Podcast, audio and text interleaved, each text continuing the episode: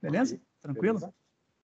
Daqui a pouco ele aparece a mensagem de que está gravando. Aí, ó. Está gravando. Beleza, vamos lá então.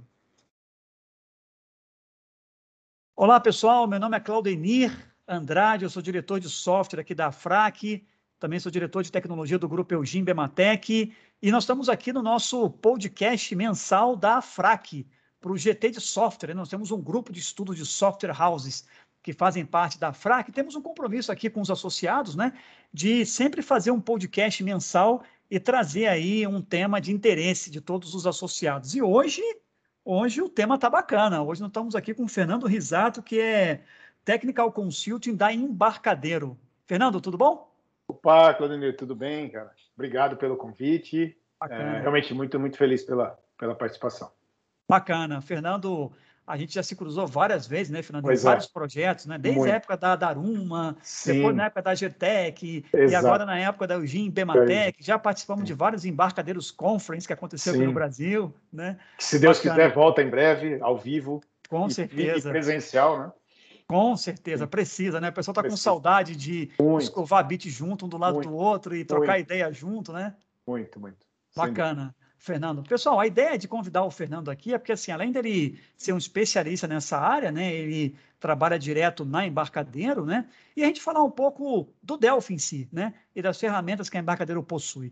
Nós fizemos uma pesquisa na FRAC com as software houses, né, e nós vimos ali que fácil, fácil, uma grande metade da automação comercial utilizava Delphi, né, embarcadeiro, como sua ferramenta principal de desenvolvimento para construir os sistemas de automação. E aí, Fernando, nesse nosso bate-papo aqui de 10 minutos, uhum. 15 no máximo, tá? Eu queria te dizer o seguinte, amigo, eu tenho um carinho muito grande pelo Delphi, até porque quando eu comecei a programar, eu comecei com C, C++, né? Aí depois veio o Windows, né? E, puxa, criar uma tela no C++ era um parto. Era muito difícil. Muito difícil, né? Você chamava lá o CWND Handle, CWNC, era horrível, é, é, né? É, Ordenada X e Y para desenhar a janela em C, C++ no Windows. Aí, quando me mostraram o Visual Basic, né? E o Delphi, né? O primeiro Delphi da época, em que, caramba, eu arrastava no toolbox e já vi uma janelinha pronta, aquilo me encantou, né? E eu Sim. comecei a estudar Visual Basic, né? E programei muito em Visual Basic, comecei a estudar Delphi, programei várias coisas em Delphi, porque na época, né, lá em 1992, 93, me diziam que o mundo ia se dividir em dois: Sim. Visual Basic e Delphi. Cara, o Visual Basic virou esse monstro que também é hoje o .NET, né? Sim. E o Delphi perpetuou aí com toda essa galera e com toda a sua evolução. Conta um pouquinho para a gente da história e da evolução do, do Delphi, Fernando. Inclusive tem um, um, um, fato aí que é muito engraçado nesse, nesse, nessa questão do, do próprio .NET, né? É, é, bom, o Delphi, primeira versão, é, é, digamos, para o consumidor do Delphi, ela saiu no final de 94, aí 95, né? A primeira release.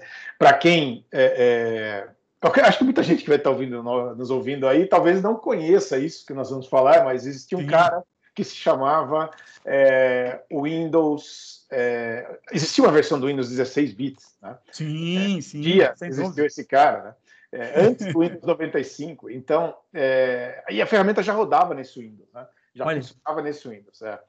Uh, Windows Workstation, né? Era o nome que, que o pessoal utilizava. Enfim, e nessa, nessa época, né, lançamento da primeira versão ainda, né, Delphi 1.0, e aí logo veio o 2.0, que passou a suportar o, o que foi o Windows 95, né, que é a primeira versão é. um pouquinho mais moderna aí do, do, do Windows, né, depois do 3.11. É, e, e, foi, passou aí a ter uma evolução constante, se a gente pegar o mapa aí de versões, né, que é longuíssimo, né, a cada release é, vinham mais e mais é, recursos, mas os fundamentos da ferramenta são exatamente os mesmos de quando ela Olha. foi criada. Né? Ela foi tão bem desenhada, a arquitetura de classes foi tão bem desenhada que é, ela se mantém até hoje. Né? Ainda que é, por exemplo, né, nós saímos de um compilador Windows 32-bit, né, digamos, falando aí da versão 2.0 da, da, da, ferramenta, né, e hoje nós temos nove compiladores. Né? Então, hoje Olha eu consigo só. compilar nativamente não só Windows, né, 32 64, mas compila para Linux, compila para Mac, para iOS, para Android. Né? Para ARM, para é, tudo, né? Para tudo, e vem mais aí. Né? Então, tem algumas coisas aí em pesquisa, que é o Linux ARM, né, para rodar nessas small boards, né, nas. Uh, nessas plaquinhas SBCs, né? É, os berries da vida, né? E outra coisa que está em pesquisa é o WebAssembly, né? Que seria Uau. você converter é, a interface que você já tem, por exemplo, uma interface FireMonkey e também ter um target lá, além de, de mobile, de iOS, de Android, de Linux, você vai escolher lá web e ele vai gerar um WebAssembly. O WebAssembly é um cara que é bastante novo, né? A especificação dele 1.0 é muito recente, aí tem coisa de um ano. É, os principais browsers já suportam e aí a sua aplicação roda no contexto do browser, como se o browser fosse uma máquina virtual. Essa é a ideia. Muito bom, muito bom. Isso vem aí, né, em algum momento, está em pesquisa lá. Né? Mas, então, então, quando... então ele usa o browser como motor de execução, seria, né? Isso vai acontecer, exato. Legal, excelente. Eu, eu, eu acessei aqui, Fernando, o W3C, que uhum. mantém todos esses, esses padrões, e realmente o WebAssembly está realmente muito novo mesmo, ele está né? é na 1 ponto alguma coisa, parece, né? É isso aí mesmo. Bacana. E aí os, os, browsers, né? Porque aí você depende do browser suportar a especificação. Então, Sim. Então, hoje, basicamente, o Chrome, Firefox e o uh, Safari suportam. Então, Bacana. você está com uma cobertura boa, né? De, de, Sem de dúvida. Né? Mas só fechando a questão do, do, do próprio ponto .NET, do VB, né? É, isso é bastante curioso. O cara que é o idealizador do, do Delphi, do ponto de vista de IDE e, da, e do desenho do framework em si, né, de todas a, da RTL da VCL, que é a, a, nossa biblioteca visual original, né, o Anders Hesberg, ele é o mesmo cara que depois que saiu da Board, né, a antiga Board, foi o cara que foi para a Microsoft e é o cara que desenhou o .NET. É verdade. E quando você olha a arquitetura de classes do .NET, ela é muito parecida com a arquitetura olha só, da VCL, mas muito, porque é tão bem pensado que o cara não conseguiu fugir muito daquele, daquele modelo. É claro que tem coisas diferentes do .NET, tem, né? Claro, sim, mas é, é, o core, né, é, você partindo ali do T-Object para cima, as primeiras heranças, os primeiros níveis de classe são as mesmas, né? são os mesmos é, é, as mesmas abstrações, digamos assim. Né? Muito então, interessante. Então, e, é o mesmo cara que criou, é, é, por sinal, um gênio, né? Porque o cara foi o idealizador do Delphi, basicamente, é óbvio que havia uma equipe, mas ele claro, claro. desenhou né, a, a, ideia original. É, desenhou o .NET, é claro que com uma equipe, mas é, Também, ele assina a arquitetura do, do, de claro. do .NET, é ele que assina, né? É, e não, não bastasse, né, ele não tivesse cansado, ele foi lá e fez o TypeScript. É verdade. Isso é, foi lindo, viu? O TypeScript, é, cara, é uma mãe, viu? É, uma mãe. Então, é, esse cara aí, né? Então é o mesmo pai, digamos assim, desses de todos esses carinhas aí, né? Que legal, mas, mas, a ferramenta tem experimentado uma evolução assim astronômica, né? Cada release a gente tem coisas, legal. coisas novas aí que vão ser legal. E, e, e, de um tempo para cá, os releases passaram a ter nome de cidades, né? Rio Exato. de Janeiro, Berlim, é Exato. isso, né?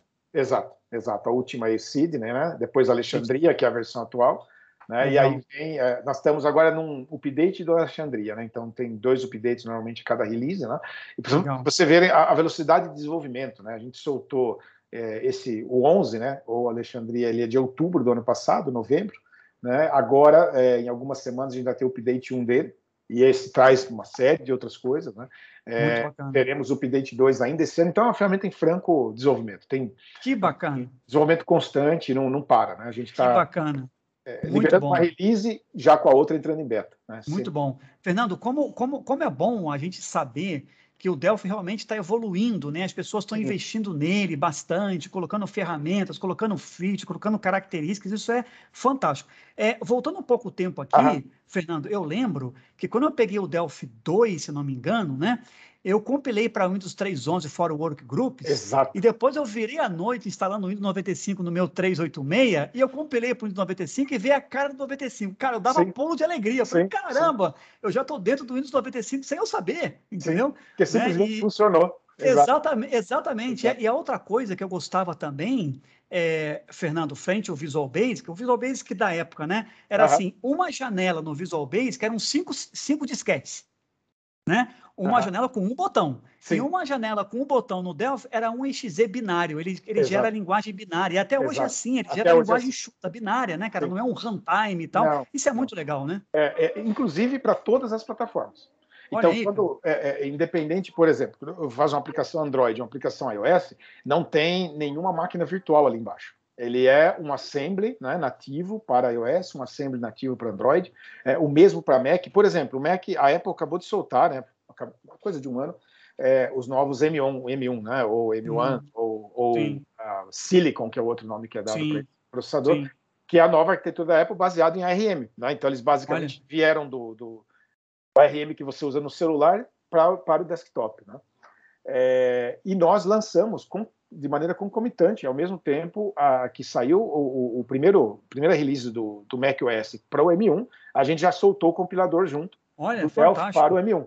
Ou e seja, cross-plataforma mesmo, né? Cross-plataforma mesmo, né? Foi abrir a aplicação, compilar, estava rodando no M1. Ah, que bacana. Uma linha de código. Né? E que é uma bacana, arquitetura viu? totalmente diferente. Então, é, é, esse é o, digamos, a vantagem do nativo. Porque você, você compila, gera um assembly para aquela plataforma e acabou. Né? E ele roda, legal. É, Fernando, a comunidade conhece o trabalho que a gente faz na automação comercial. Eu sou MVP da Microsoft faz 20 anos já. Gosto muito de programar em C Sharp, programei muita coisa em Delphi na época da Bematec, Sim. na época da Daruma também. São duas ferramentas fantásticas. Um fato curioso, Fernando, sobre o Andrews, né? O Andrews realmente ele é um gênio, tá? Sim. Aquilo é um cara outlier, um ponto é, fora da é, curva, é né? Total, Sabe? Total. Exato. No ano de 2004, se não me engano, 2005, acho que mais ou menos isso, o, eu estava numa reunião lá na Microsoft Estados Unidos e aí o Andrews estava apresentando assim para alguns ah. MVPs, numa tela em branco, uma ideia que ele teve. Ele falou assim: ah, eu tive uma ideia aqui, queria, queria compartilhar com vocês aqui. Ele começou a rabiscar. Ele falou: ó, imagina um array com nomes, tá? Aí tá aqui, ó, John, Paul, Susan, lá, aí colocou 15 nomes, né? Uhum. Aí ele falou assim: imagina agora, você, você não faz select no SQL, imagina você fazer um select no array. Uhum. Cara, ele estava criando o link. Sim.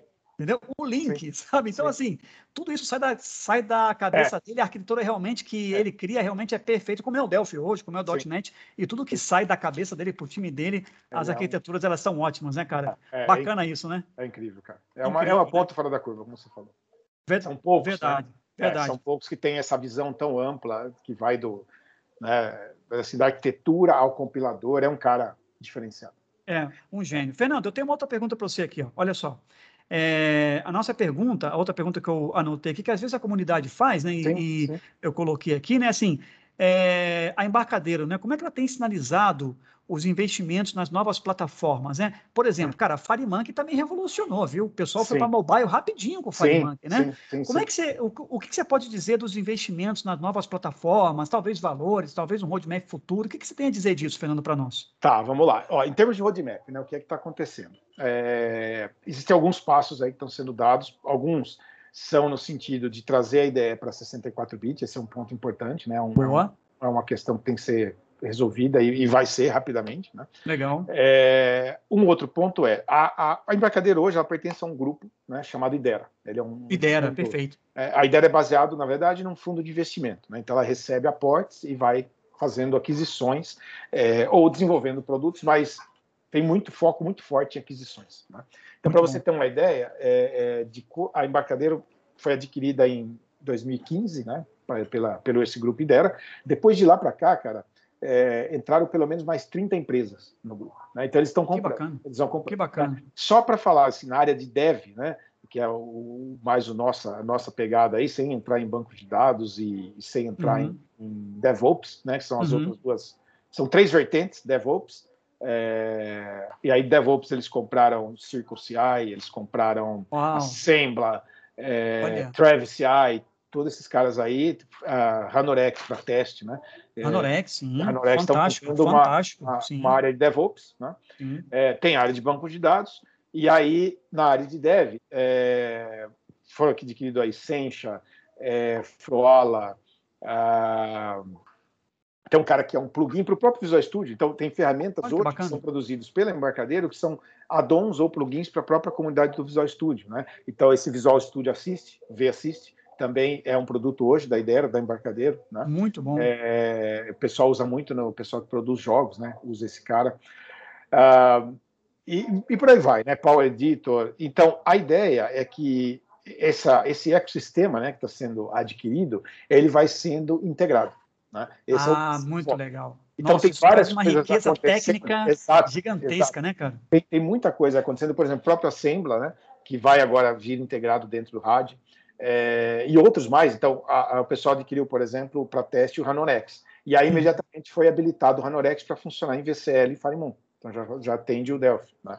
Esse tipo de coisa que tem evoluído muito rápido por conta dessas, dessas aquisições. Né? Muito bom, é, bacana. As pesquisas internas, que aí são desenvolvimento do produto mesmo. Né? Então, é, é, o que está em pesquisa hoje é WebAssembly, é, compilação essas small boards né, da vida, as berries da vida, para IoT, né? Para IoT. Para IoT. Né? Ainda que a gente já suporte IoT por Bluetooth, Bluetooth Low Energy, Boa. toda a RTL do produto suporta. Né? De ponta, Boa, BLE, né? Muito bom. Conecta qualquer coisa, né? Como a gente viu para as maquininhas, né? É, é, é basicamente essa, essa pegada aí.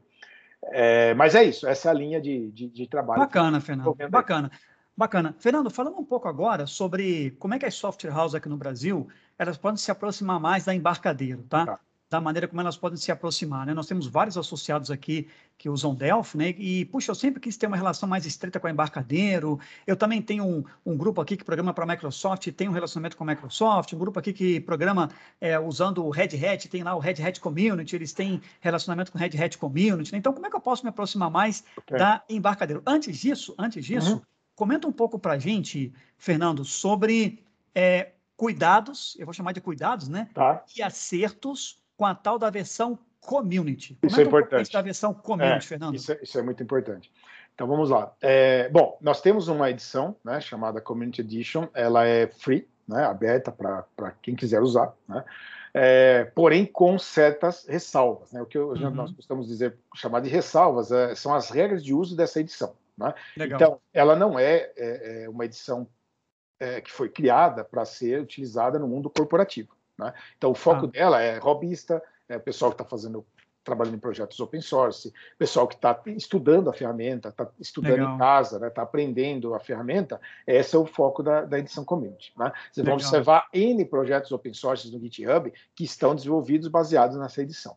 Né? Hum, é, okay. o, o que nós é, é, pedimos à comunidade para que realmente tome cuidado no procedimento de uso dessa, dessa licença, é, ela não é destinada a uso corporativo. Então, muitas vezes, empresas acabam, por exemplo, é, instalando esse produto num domínio corporativo, com e-mails corporativos, domínios, né, usuários corporativos, é, e isso acaba gerando é, algum tipo de problema de compliance. Por quê? Porque, eventualmente, ela pode estar substituindo a versão que é licenciada.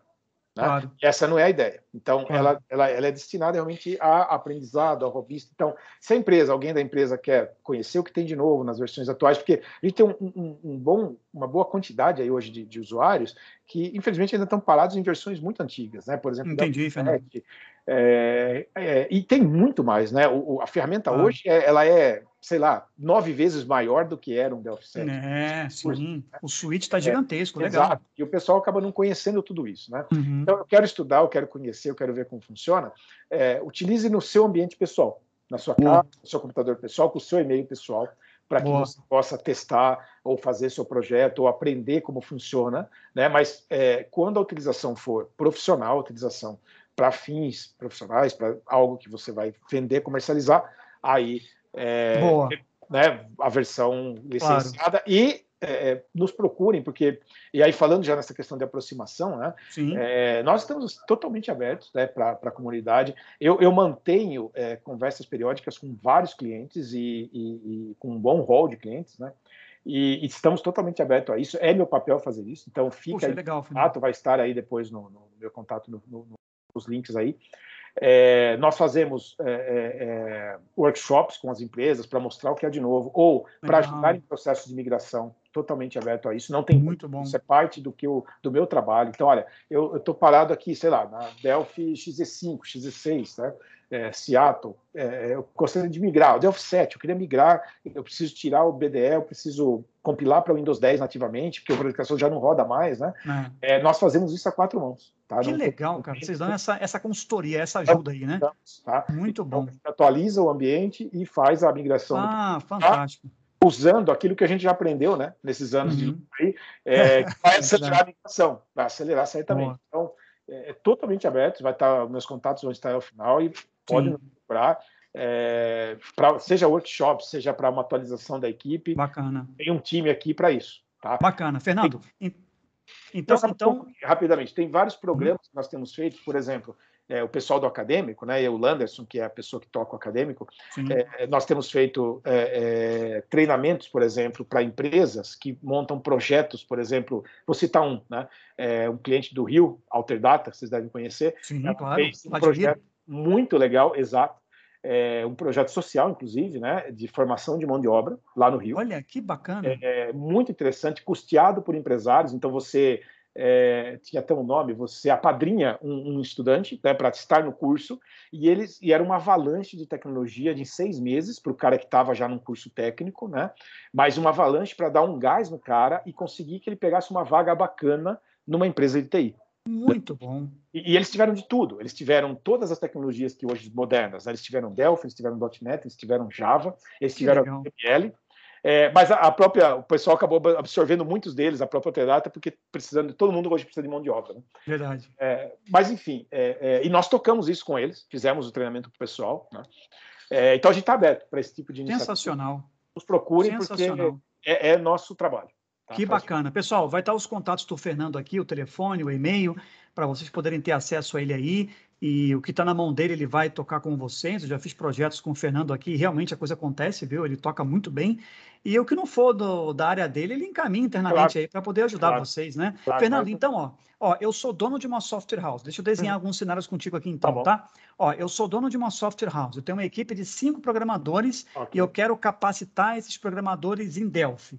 Eu posso usar a versão community? A resposta seria pode, mas na sua casa, com o teu e-mail, no teu computador pessoal. É isso, né? Exato. né? Exato. Beleza, Agora, legal. se a empresa quer fazer isso corporativamente, né, no ambiente corporativo, alguém vai lá dar treinamento, vai contratar um dos MVPs aí para dar treinamento, o pessoal tem cursos muito bacanas, Túlio, a galera aí, toda que, que, que ministra treinamento, né? É, nós conseguimos também organizar isso dentro da empresa. Ah, então, ah, nos procurem, né? É, nós cedemos as licenças, elas vão estar na nuvem, nós cedemos as licenças para um treinamento, vocês instalam a empresa, fazem o treinamento, e depois elas são removidas automaticamente. Tá? É, para que, por exemplo, um treinamento ocorra no ambiente corporativo, por exemplo. Os nossos parceiros de treinamento também têm as licenças que eles utilizam para os treinamentos. Então, há uma organização em torno disso. Basta é, é entrar em contato conosco. Nossa, Fernando, sensacional isso. Então, assim, aquela coisa de, não, eu baixei o community aqui, mas era para treinar a minha equipe. Aí, pum, gera um problema de compliance. Exato. Não exato. precisa. Fala com o embarcadeiro. Embarcadeiro, quero treinar exato. a minha equipe aqui, corporativo. Exato. Aí ele vai te indicar um MVP para dar um treinamento. Se você já tiver alguém para dar um treinamento, você cede uma licença só pelo aquele período de treinamento e depois remove ela. É isso, né? Exato, exato. É Nossa, é fantástico. Então, pô, isso, isso eu tenho certeza que muitas empresas não sabiam disso. Sim. E agora, com esse nosso podcast aqui, vão estar avisadas aí e, e vão te vão te requisitar, viu? Bacana, bacana. Muito bom. Legal. Fernando, você falou do, para a gente finalizar o nosso podcast, você falou uhum. de MVP, Most uhum. Valuable Professional. Conta um pouquinho para a gente, o que, que é o Vamos MVP lá. embarcadeiro? Cara, o MVP é um cara que, em geral, né, ele, além de ter conhecimento é, é, considerável da, da ferramenta, né, é, uhum. muitas vezes o pessoal pergunta, mas é, é, o cara precisa conhecer tudo, né, de ponta a ponta? Não, porque, na verdade, é, é tão amplo né, o, leque de possibilidades como, como a ferramenta hoje, que eu diria para você que você pode até saber de tudo que tem, ou tudo que dá para fazer, mas normalmente o cara tem um foco. Né? Então, nós temos MVPs hoje, por exemplo, que são é, muito, muito bons em interface, em UI, né? e uhum. se especializaram nisso. Né? Tem um MVP, temos MVPs que hoje são muito focados em mobile e só fazem isso. É, e por aí vai. Né? É, pessoal que lida com data science, é, enfim, é, é, não precisa conhecer o produto do ponto a ponta, mas você precisa ter uma ideia de tudo que é possível fazer. Né? Muito bom. É, em geral, os MVPs são extremamente capacitados né?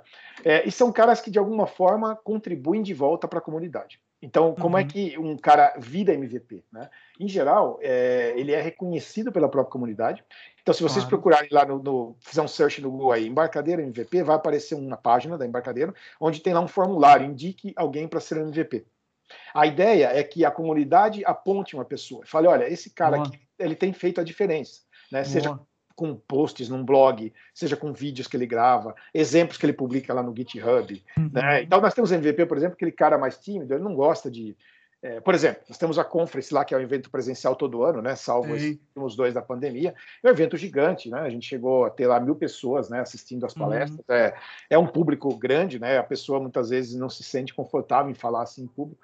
Mas ah. o cara tem outro dom, ele, ele codifica muito bem e ele faz, monta exemplos que são excelentes publica lá no GitHub para que as pessoas tenham acesso, isso também é válido. Não precisa ser só um showman que vai lá dar uma palestra numa, claro, claro. Na, num palco, né? Não, é, é, na verdade é a contribuição para a comunidade, com exemplo. Muito bom.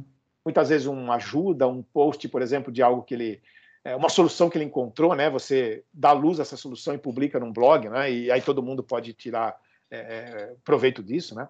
Então Muito é legal. isso que e é assim que acontece. Lá no site, depois a gente deixa o link aí também, tem lá uma parte para indicação do MVP, né? Em geral é uma indicação. As pessoas indicam e aí tem lá o pessoal que olha e fala, bom, legal, esse cara tem um blog bacana, tem exemplos, tem é, ou dá palestra, ou dá curso, enfim, nessa linha. Poxa, legal, Fernando. Então, eu percebi que assim, é, o profissional para ser um MVP embarcadeiro, ele precisa, primeiro de tudo, ajudar a comunidade, Sim. né? Seja com Git, fórum, Exato. blog, palestra, whatever, o que for, Exato. né? Que for. E também a comunidade reconhecê-lo como um líder no seu segmento. Exato. Falar assim, não, esse cara aqui, ó, ele realmente, cara, toda vez que eu tenho aqui uma palestra dele me salvou a vida, os Exato. posts dele são constantes, né? Essa ele é coloca várias coisas no Git aqui, contribui para todo mundo de forma constante, não é só pontual. É, é, é isso, né? Essa é a ideia. Poxa, bacana, Fernando. Excelente, viu, amigo? Fernando, Cara, eu podia ficar mais uma hora batendo papo. é muito bom, não, muito bom. muito bom. né? E até a gente relembrar os velhos tempos aqui sim. de programação. Sim, sim, sim, sim, Bacana. Amigo, quero te agradecer muito aqui pela presença no nosso podcast hoje, viu? Pessoal, na bio aqui do podcast vai estar tá o e-mail do Fernando, tá? O site aqui do MVP, eu já anotei para para colocar isso aqui na bio, tá? Para vocês fazerem contato e, e ter esse relacionamento com a Embarcadeiro. Tenho certeza que vocês vão ser muito bem-vindos aí nessa comunidade também. Fechado. Muito obrigado. Obrigado, viu? Eu que agradeço, cara, pela oportunidade. E assim, precisando, o que você.